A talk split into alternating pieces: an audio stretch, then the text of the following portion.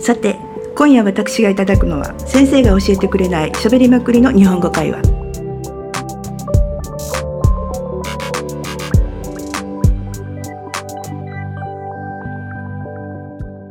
大阪出身のまどかです。大阪に住んでますよしみです。よろしくお願いします。よろしくお願いします。えっ、と今日のお題は環境に優しいこと SDGs はい。です。はいえっ、とね SDGs といえばえっ、とね英語で言うと Sustainable Developing Goalsえっ、と日本語で言うと持続可可能な開発目標と、はい。ちょっと少し小難しい言葉に当たるんですけども、はい。えっ、と貧困とか不平等、格差。はい。気候変動による影響などはい。世界にさまざまな問題を根本的に解決してはい。世界の人々にとってより良い世界を作るために設定された世界共通の17の目標ということだそうです。はい。まあめっちゃ調べてきたんですけども、はい。うん、日本とかではニュースとかでよく取り上げるよりれるたりとか企業が取り組んだりしてますよと、はい。あの言われたりとか昨今では目にするようになってきましたよね。はいよしみさんがあの SDGs と聞いて何かあの関心があったりとかあのなんか心がけている個人で心がけているようなこととかってありますか？一番身近で言うとゴミ、ゴミ出しですね。あ自治体が推奨するというか、自治体が言う通りにうん。一応あの分別をしてゴミを出す、うんうん。あとはえーっとそうですね。商品を購入するときにうん。別にその B 品って言ったら言い方おかしいんですけど正規品にならないあ商品で曲がったきゅうりだとかうんうんちょっと形の悪いトマトだとか、うんそういうのがあったらまあ大体どんなとこでもお得品うん。解読品みたいな形で書いてあることが多いんですけど、そういうのを購入してみたりとか。あとはえーっとですね発展途上国のうん。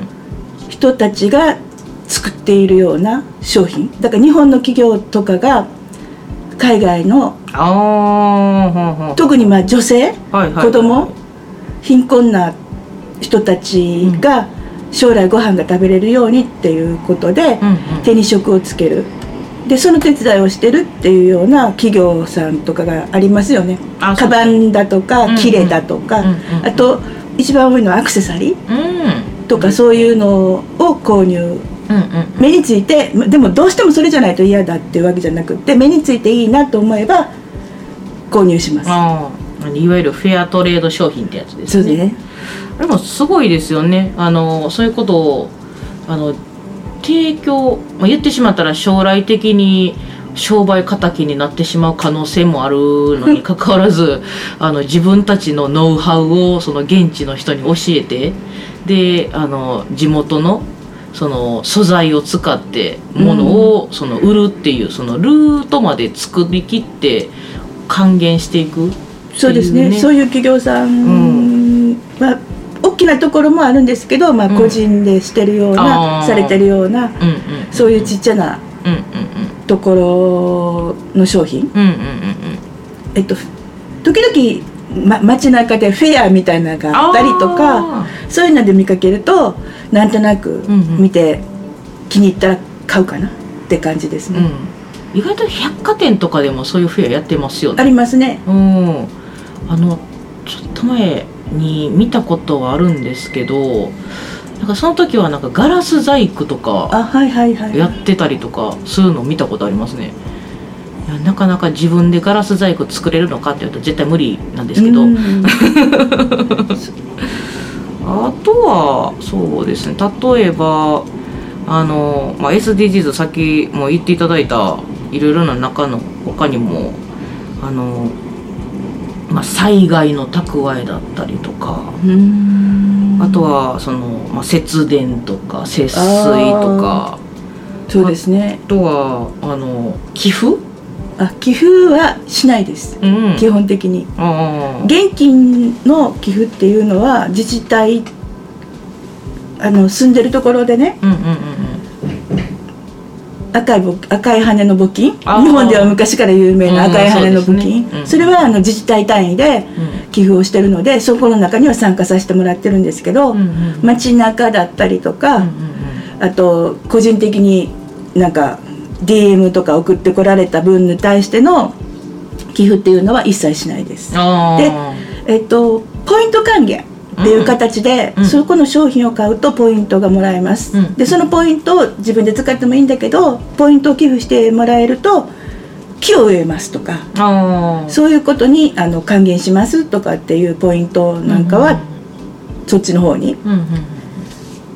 だあの提供したりとか。あもうやっても、うん、そんなに大きなことはしないから、まあねあの、うん。自分自身でそうあの丈に合った、うん。くできることっていうのが大事ですよね。だからゴミの分別とかそういうことになっちゃうかな、うんうん私は。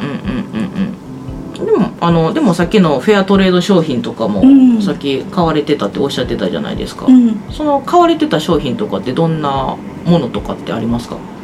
いやえっとそうですね。カバンだとかあとえっとビーズ、カバンビーズ、うん、あのウッドウッドビーズみたいな、はいはいはいはいはい。そういうものとかの商品ですね。うー。んなるほどなるうほど、ん、あでもウッドビーズってそのフェアトレード商品としてあるものなんですね。ちょっとびっくりした今。ウッドビーズっていうかあのね商品としてはもうしっかりとうん。あのお店に売ってるものなんですけど。ただそのまあそのウッドビーズを作る時のそのノウハウっていうのはその企業さんが教えてやってるそう向こうの人たちが現地の人が作って作ったものをその人たちがだからもともとのやつに色付けをされて色付けされたものを商品として、えっと日本で売ってるって感じなのかな？うんうんうんイメージ的には。構日本ってそう考えると SDGs に取り組みを行ってる印象はちょっと強いですよね。うんだからそうですね。企業さんが私たちが知らないところでもしかしたら企業さんがうん。参加されてて、知らず知らずに私たちも参加させてもらえてるのかもしれないですし、なんかあの街中で歩くとサラリーマンの方とかが、うんあの SDGs のバッジをつけるのああつけてらっしゃいますね。多いですよね。最近よく見かけるようになってきましたね。あの大阪万博があるっていうのもちょっと印象があるかもしれないですけど。まあでもまあそうかな。なんかあの知らず知らずに取り組んでるっていうことって例えばあの、まあ、節電とかもちろんそうなんですけど人権問題とか差別しないとかジェンダー平等にとかうん。っていうところでもあの無意識のうちにうん。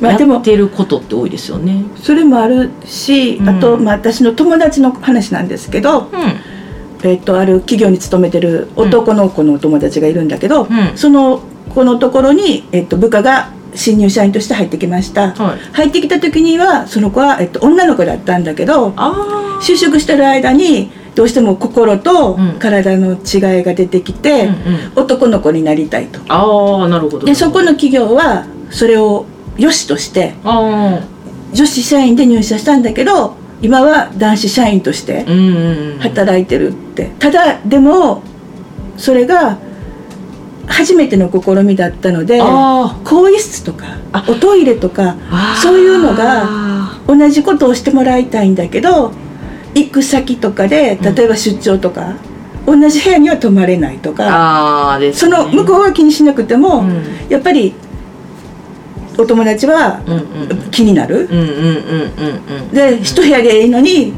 出張の2部屋取らなあかんとか、っていうのはちょっとあの難しいとこやなってこれからのことやなというのはもう何年も前にうん。言ってましたけど、複雑ですよね。そうそういうのがちょっうとん。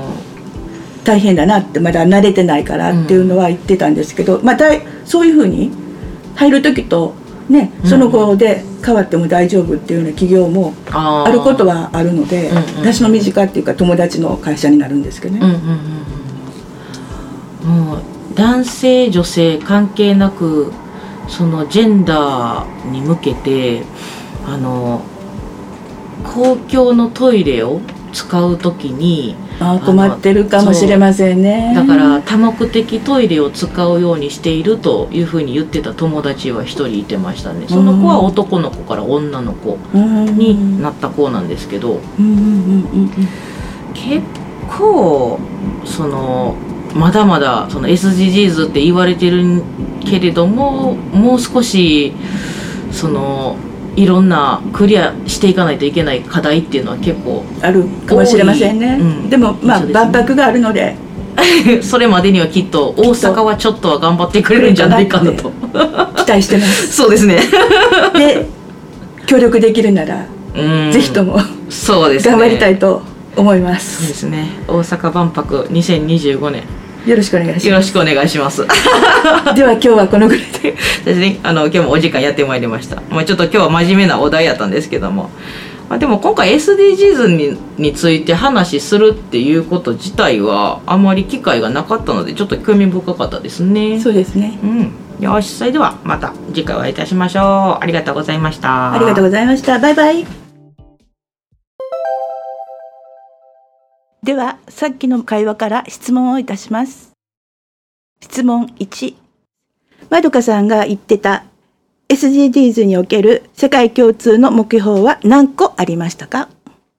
質問2。よしみさんがフェアトレード商品で購入したものは何でしょう？今日の会話はいかがでしたか？この番組を気に入ったらチャンネル登録よろしくお願いします。フォローよろしく